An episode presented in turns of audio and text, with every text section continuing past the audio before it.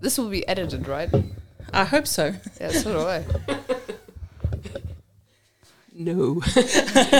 No, just Yes, just pick out the course. good parts. yeah. This will be edited. Definitely. Zuhören macht schlau. Schwarz auf Weiß. Der Hochschul-Podcast. Hello, it's Sunday. That means it is podcast time. And today we have Andrea and Sharon as our guests on the podcast. Welcome and thank you for being my guests. And now let's talk about ageism. Yes, thank you for having us. My name is Andrea, and I'm a lecturer here in social gerontology. So I'm very passionate about older people, about anything related to aging. We started having a, a program in, in English seminars here at the university this semester, and that's uh, why we had this idea about the podcast. Because Sharon, do you want to introduce yourself, Sharon? Yeah, sure. I'm Sharon Keegan. I'm working here at the, the university. My educational background is in psychology, sociology, and inclusion. So, of course, ageism is, is something I've definitely come across in, in, in the academic sense. Um, and I think it's important when you consider inclusion that you have to consider inclusion of all um, social groups. So, of course, that touches very heavily on, on ageism. But Sharon's role here is also to support the English program, and um, this is what we want to do in a way. We want to encourage students to join English seminars uh, because this was one we had. Um, um, it was called Global Challenges of Ageism, and it was cancelled this uh, semester because students are frightened to. Have seminars in English, uh, and so we thought we hopefully make them a bit curious about the topic so that they might come and join us next year because it will hopefully run again next uh, semester. And it hopefully should be a very fun seminar because there's lots of opportunities to make it engaging to students and include all sorts of students. So the optionals options are not just for the students of social science and social work but other students can actually enroll in these options. So it would be lovely to have a really mixed group mm-hmm. and explore this topic of ageism. Yeah, I think I think that's that's definitely very important. When you consider taking seminars and courses in English, of course you're you're opened up to a broader input in terms of academic content and intellectual content and, and topical content, of course. And international skills. Yeah, absolutely. very important. Absolutely. Um, English is considered one of the international languages, so I mean, there, there's a, a very vast amount of content available across all subject matter, and I think it's a it's an excellent opportunity to to learn and to take in new content, especially when you're in a learning setting like like Hochschule Nordhausen. Yeah, so I hope lots of students will hear that podcast. And another reason was we talk a lot about diversity, and we had several podcasts on diversity by the, my colleague Sabrina. And um, ageism is, of course, part of that. We think of, uh, when we talk about diversity, we often think about queer communities, about gender. But age is part of that. We um, it's one of the categories, it's one of the intersections that um, uh, links up with gender. That we have very different experiences, and that we have discrimination in our society.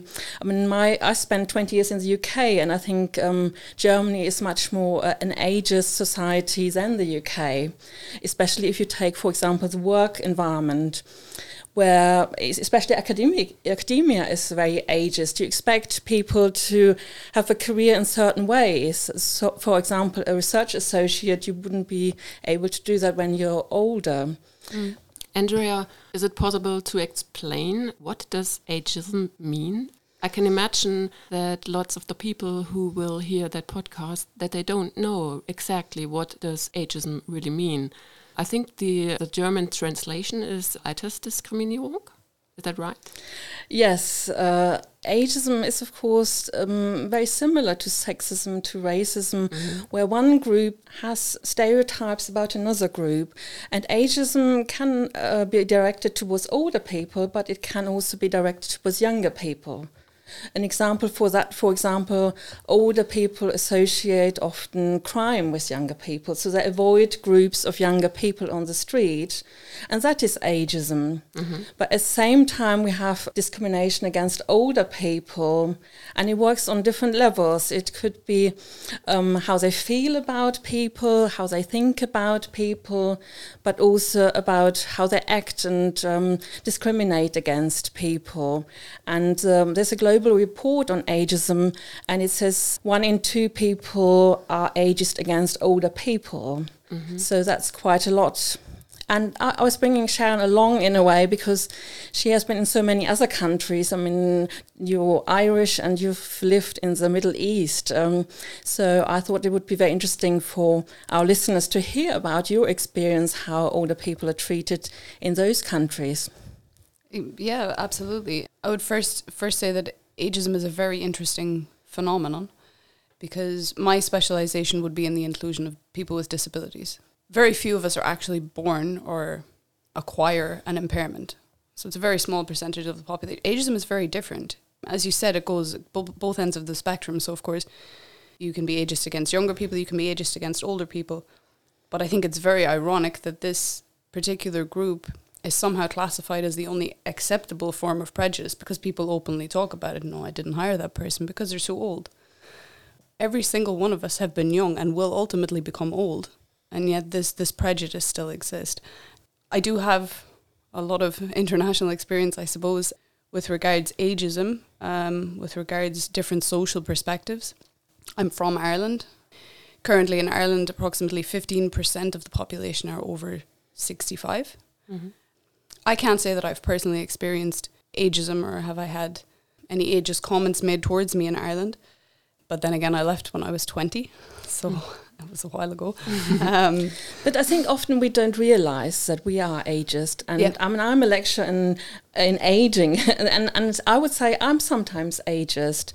If I see an, an old person, I say, Oh, you look good for your age. but in a way, it's saying every old person looks not so good. Yeah, you want to be nice, and, but and it's ageism. So it's ingrained in us. and, and, this is, um, in a way, we learn these stereotypes when we're young, and it goes through our age, and we we don't reflect on them anymore. So that's why I thought it was important to talk about it and mm. have a seminar on it to, to start reflecting how ageist we actually are. It's it's exactly right. It's exactly right. I mean, you can say well, dad can't find his keys. He's having a senior moment. I couldn't find yeah. my keys two days ago. I mean, it's, I, I, have a tracker on my keys. See, I need one of those. GPS. It's perfect, perfect. Can you explain what are typical stereotypes of ageism? You gave an example when you say you look good for your age. Is it a stereotype that you think when you're older that your look isn't that beautiful as it should be or supposed to be? Yes, our society is very much focused on youth and um, that we avoid thinking about um, wrinkles, about grey hair. Mm -hmm. a lot of people now color their hair to avoid looking old. That's part. I, I would say on that actually it's it's quite incredible. The anti-aging market in 2022 was valued at 63 yeah. billion dollars and it's expected to go over 170 billion dollars by 2030. Wow. It's amazing. Yes, wow. it's amazing. Wow. Anti-wrinkle cream and dye, as you just said, and dyeing your hair, and of course there's there's uh, cosmetic surgery, and I mean it's really targeting the elderly. There is really scary stuff. Uh, yeah. Uh, there is now experiments with uh, mouse blood from younger mice uh, to older mice to rejuvenate them, and uh, so in it's a bit like Dracula. In the end, um, if this happens to the same with uh, human beings, we will be having blood infusions of younger from younger people yeah. to stay young, so that the cells don't age. And there's a lot of research going into that. Oh, crazy! And that's absolutely crazy. Yeah. And um, you talked about, you asked about stereotypes. It's very much about these deficits. Mm-hmm. Um, yes, uh, there are older people who have incontinence problems, and there might be a smell associated sometimes with that. But that doesn't mean everybody old, every old person is smelly. It's this kind of taking a particular that exists and generalizing that. And what we see is actually our older population is very heterogeneous. We have very different um, uh, ways of aging, very different groups of aging, but it is very much um, associated with nursing, with care needs, and these deficits. Um, so, what we really need to produce is actually positive images of age. Absolutely. I think a lot of people also have a fear of growing old, which doesn't which doesn't help the cause. I think one of the biggest fears, according to research, is that people have this prejudice or misconception that older people end up in long-term care facilities, and that's that's your destiny when you get old. When in mm-hmm. actual fact, it's statistically proven that it's less than four percent in developed countries end up in long-term residential care facilities of, of older oh, people. Oh, good to hear. Yeah, this is this is good news. yes.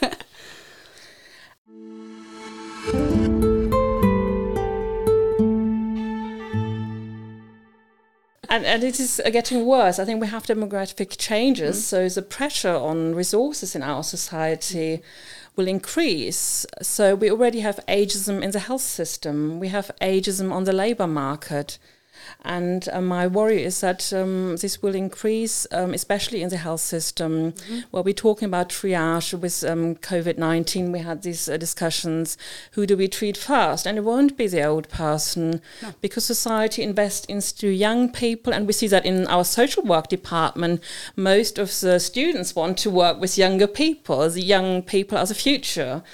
So, um, but that always means we're neglecting a group and um, we need to create age-friendly societies. Or, um, and I was at a conference last month, and we talked about age-friendly societies, and we came to the conclusion we really need friendly societies where we respect everybody in the same way and where age uh, older people can be included in all sorts of activities. And our for example our initiative to get older people here at the, starting to join lectures and classes at the university of course is um, is- a part of that that we just want to show our students older people are part of this world. But because we have a very age segregated world where we um, have younger people and older people not very much contact with each other aside from our family contact.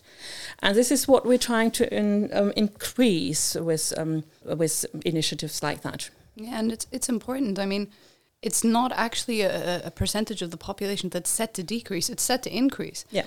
because of various reasons. I mean, one of the biggest being longevity, because of advances in, in medical care and technologies. uh, People are living longer. It's it's a matter of fact. By 2050, one in five of us will be over 60. So it's it's it's really something that we have to think about because there is a, a horrible segregation and the segregated group are only set to get bigger. So the problem is only going to get worse rather than get better. Yes, and we just uh, did this wonderful project uh, with the museum where we did uh, activity for older people um, designed by students. Um, they created this program, and, and we invited older people into the museum here in Nordhausen. It was it was so appreciating to. Uh, be part of that, to be have, having contact with young people, being able to tell their stories to young people. Because what we of course have is a lot of older people being uh, lonely um, not being able to move outside uh, so they their kind of world becomes smaller and smaller because um, of health problems um, and we need to find ways of including them. And um, so it's uh, my hope was that um, a seminar like that would also maybe come up with new solutions. And we have digital options um, that might um, increasingly be used to include people. So there's a lot of potential for students to come up and support the integration of society. And I think we need that uh, in in Thüringen is a very old society where people um, young people often move away, so um, older people are left behind in rural areas. And uh, this uh, situation is quite critical already in some parts of um, Thüringen. I think I have a very nice example for my own stereotypes in my head. I'm really interested in online marketing. I'm a fan of lifelong learning. I uh, attend an online course, and there are specialists who teach us the trends of online marketing. and all these experts are over 50 years old or something. And it looks strange for me. I mean, I'm over 40, but it looks strange for me. Hmm, this is an IT expert or social media expert or online marketing expert, but he's so old. You know what I mean? It's like Yes. um, what's happening in my, my head. I don't know. But it is what comes across in society. Older people can't cope with new technologies. And we have studies that this is not true. Older people are open to new technologies. no, my parents can't cope with Increasingly, they have smartphones, modern but technologies. they No. need support. They need support, and it might not be everybody. But um, we can't generalize that uh, because your parents uh, might not want it. Uh, uh, my father has a smartphone now, and he's doing okay.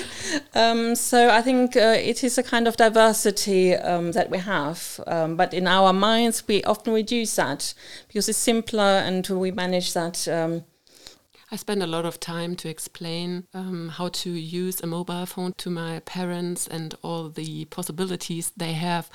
And you can imagine all these, these big eyes. so, wow. yeah, just one example. I mean, I, I had the same also with my parents. Now I can't stop them from sending me pictures on WhatsApp all the time of everything. so, but they got the hang of it. when you get messages of your parents at WhatsApp, hello, ding, how are you? Ding. yes. I have some pictures for you. Ding, ding, ding, ding, ding, ding, ding. and, and maybe uh, another thing that is important to mention in this context is uh, the effect ageism has on older people. Yep. Because there's this uh, stereotype embodiment theory saying that we accept the kind of stereotype society have of uh, our group and then we behave accordingly. Yeah. So um, people might not try to use the mobile phone because they think, okay, society thinks I can't do this anyway. Yes. So why should I try? Yeah, and that, of course, uh, limits. It has a kind of link to depression and um, what people actually do. We had a lot of that in in clothing um, in the past. It's changing a little bit now, but that um, you don't wear bright colors anymore when you're old. Yes. Um, we have also um, ageism when it comes to sex. Um, we understand that older people are asexual, but studies show um, they have a sexual life uh, up till very old. So it's this kind of um, notion that what do people because of that um, are they not using dating apps anymore because they feel oh I shouldn't have a new partner and that limits what options older people have. So I think that's why it's very important to challenge um, these conceptions in our Yeah. society. so everybody should watch Golden Girls. yeah, it's a good place to start. I would say. I think I think very much from a psychological perspective, it is. It's almost like a self fulfilling prophecy, mm. and mm-hmm. it's it's not just. It is absolutely, of course, the the social perceptions, but it's also the perceptions you have of yourself, and it, and they're they're they're interlinked. So, as society thinks, so you think about yourself. So, okay, I could get a new iPhone, but yeah, I'm too old, and so it is. So you you don't get the iPhone because you're too old. Society thinks you're too old, and therefore you think you're too old. And it goes the other way.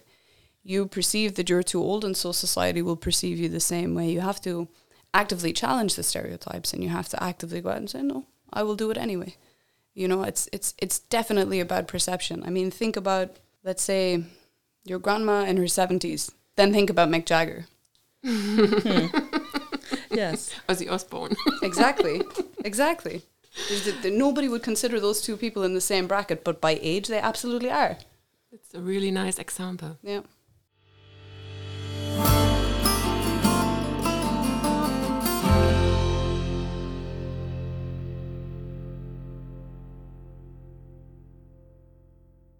And when you think about marketing and commercials, the marketing experts, they don't, how can I say it in English? Older people are not their Target, target, group. group. Yes. Yes. Yes. Yes. Uh, except in anti-aging, of course.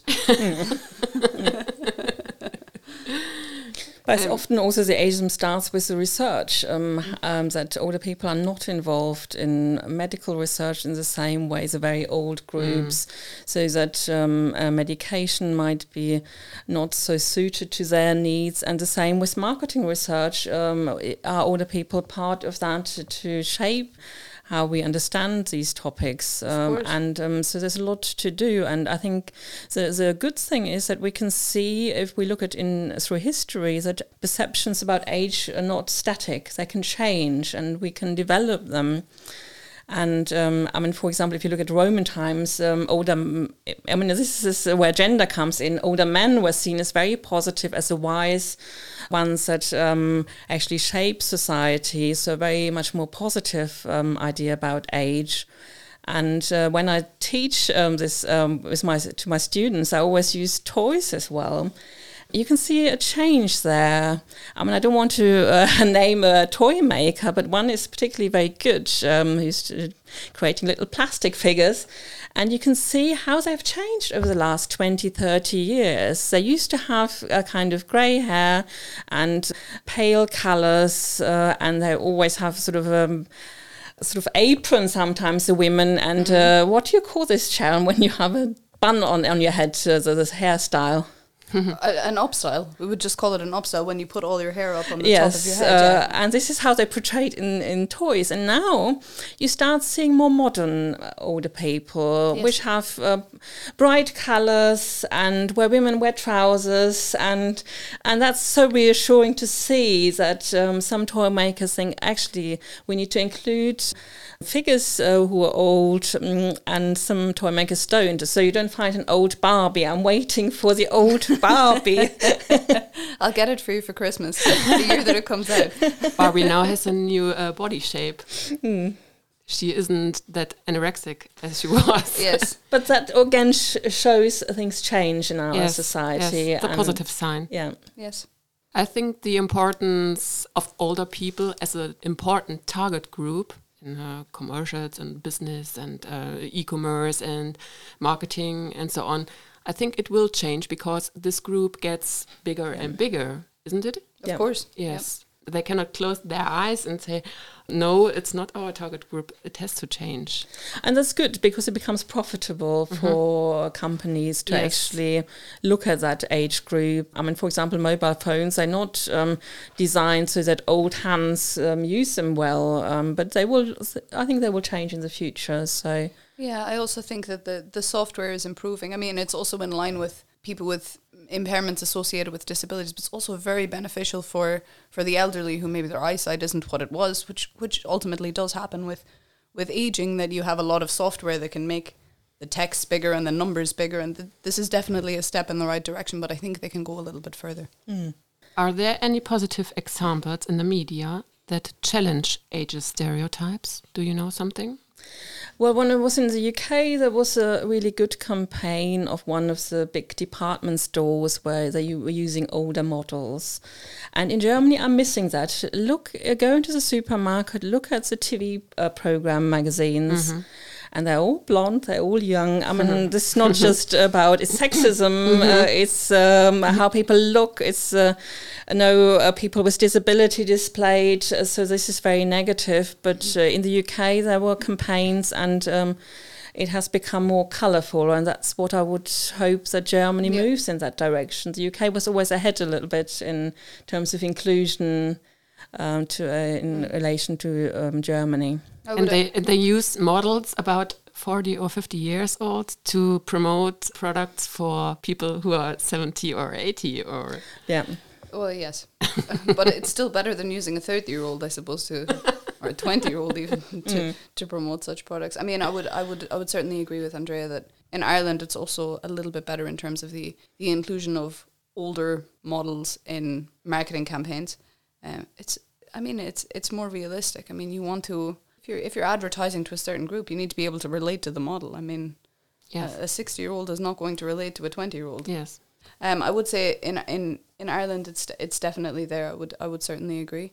In the UAE, I would disagree. In the United Arab Emirates, where I lived for fifteen years, um, you don't see as many. Let's say, particularly in the marketing sense, older models advertising for products except except of course for the the exception of anti-aging products. Mm. Um, yeah, no, it's So not that- common. That's why I think it's so important to educate uh, everybody in society. So we need, in a way, to educate the engineers as, as well because they're designing uh, products uh, and and they need to think about ageist bod aging bodies as well. And we need to really everybody needs to know about um, older people. And um, uh, maybe I can advertise a little project next semester. We um, um, I've just uh, had confirmation of a primary school who is interested in that, and we want to go with a group of students into the primary school and teach the children on dementia. So again, to so that they become familiar with these problems from an early age and don't see them as uh, strange or um, have funny ideas about what's happening there. Yeah. Uh, do you know Germany's Next Top Model? I'm not familiar. I haven't watched it. no. so 15 years ago, they only had this one type of models. Very, very thin, good looking, and blonde. Heidi hair. Klum. Hi- yes, Heidi Klum. Yeah. And now in 2023, they have plus size models, they have older models, they have transgender models. I can imagine they change their strategy to uh, become more Diverse. diverse. Yes, Yeah. yes. Yep.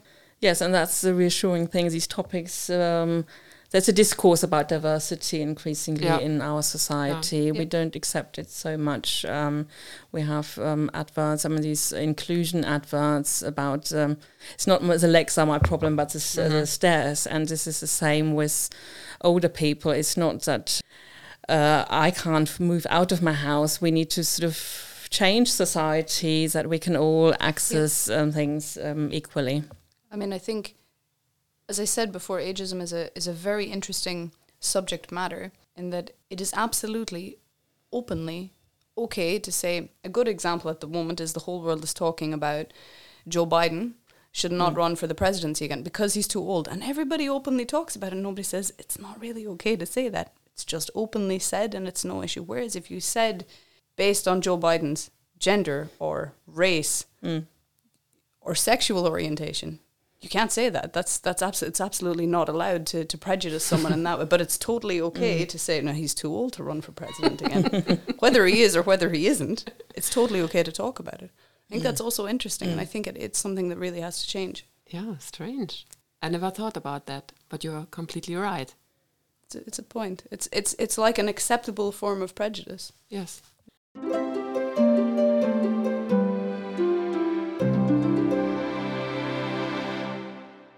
Sharon, you lived in the Middle East, Yes. you said? Is Yes. there a difference between Europe or the US or Great Britain about ageism? Yeah, so with with regard to how they care for their elderly, there's certainly a, an overwhelming difference.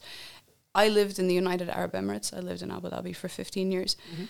and because it's it's an Islamic country, mm-hmm. they live their lives on Islamic values and Islamic cultures, and very much central to that. What's really central to that is is is the respect for your elders and the care of the elderly, and it's not outsourcing it either. It happens within the family. So there are very few long term residential care facilities for the elderly because it is very common that families sometimes live together in like a compound. They all have their own house, but they're all next to each other. Mm-hmm. And mom or dad, when they get older, will live there also, either in one of the houses with their child and their son or daughter in law, or in the house where they have their kids coming over to them, their their sons and daughters in laws coming over to them, providing food for them, making sure they're okay. If it's a thing that they do require medical, healthcare based support, this does happen. But again, it happens in the home. It is very, very uncommon for outsourcing of long term care of, of the elderly. And that's that's innate in their in their culture and in their values. And it's really, really nice approach to, I think, caring for the older population. What I do have to say though is the United Arab Emirates is a very unique example, I would say, in the world because they have a population of over 65. Their, their population percentage of over 65 is less than 2%, Oh, okay. hmm which is which is based on a lot of a lot of factors. The biggest factor being that the population of the United Arab Emirates, less than 12% of it is made up of citizens, so mm-hmm. Emirati nationals. The rest are all expats. So if an expat is not working there, they, they leave because they can't stay for longer. They must be working to stay in the country. So I think this obviously skews the demographic a lot. But again, I will I will reiterate that I think the manner in, in, in which elder elderly people are valued and cared for in Islamic culture is really phenomenal. I think it's it's it's really amazing and an absolute testament to them. But I think one needs to add to that that there's always this gender issues. Who is looking after older people in families? It is mm-hmm. women, and mm-hmm. there's a Yes. kind of conception about what women do in these Arab countries that is very different from our ideas. I mean, if you take another example like Sweden, where the expectation is actually the state looks after your older people because women want to participate in the labor market. Um, yes, but it's, it's it's it's certainly a point. I, I should I should add add to my point also that for all citizens in the United Arab Emirates, all healthcare is free, regardless of age. Their healthcare is free. The government do take care of it, so they do have an excellent, um, shall we say, social system of taking care of of all of their citizens. So, and of course, there's pension, and there's all kinds of social supports like that. But yes, gender roles definitely does does play its part in it. Mm-hmm. Absolutely. Mm-hmm. But again, I lived there for 15 years. Gender roles are changing. I mm. have to say they are. They're they're changing vastly. You see a great deal more women in very high management positions in further education. There's been a huge demographic change. So I think give it another 15 years and it will be it will be changed even further and and, and, and in a very positive way. But there's of course um, huge challenges if we take again Sweden, um, which has now a staff shortage. I mean, there's there aren't enough professional carers uh, in the world to look after the aging population that we get, and um, um, there's a kind of worry that this might affect uh, gender relations for the worse here, because uh, so far Swedish women are very sort of emancipated and work and they don't see it as a role to uh, cook and uh, look after older people. Uh, but that now has to change because what do you do with older people if if you haven't got the staff? And we see the same. I mean, the, the critical situation here now in uh, with CAMS closing down because of um, staff shortages. Um, where we need to find different ways of looking after people, and we need to really come up with new ideas. Um, how to organize healthcare and care for older people. And and, and qualified qualified staff Yes, I think is- qualified. Is, is very important. Yeah. Thank you very, very much for this amazing podcast for the first time in English for me, and um, for all your interesting information about that very important topic, ageism. I will invite you every time when you want to come back. Yeah. I would be happy. Thank you. Thank you very much for having us.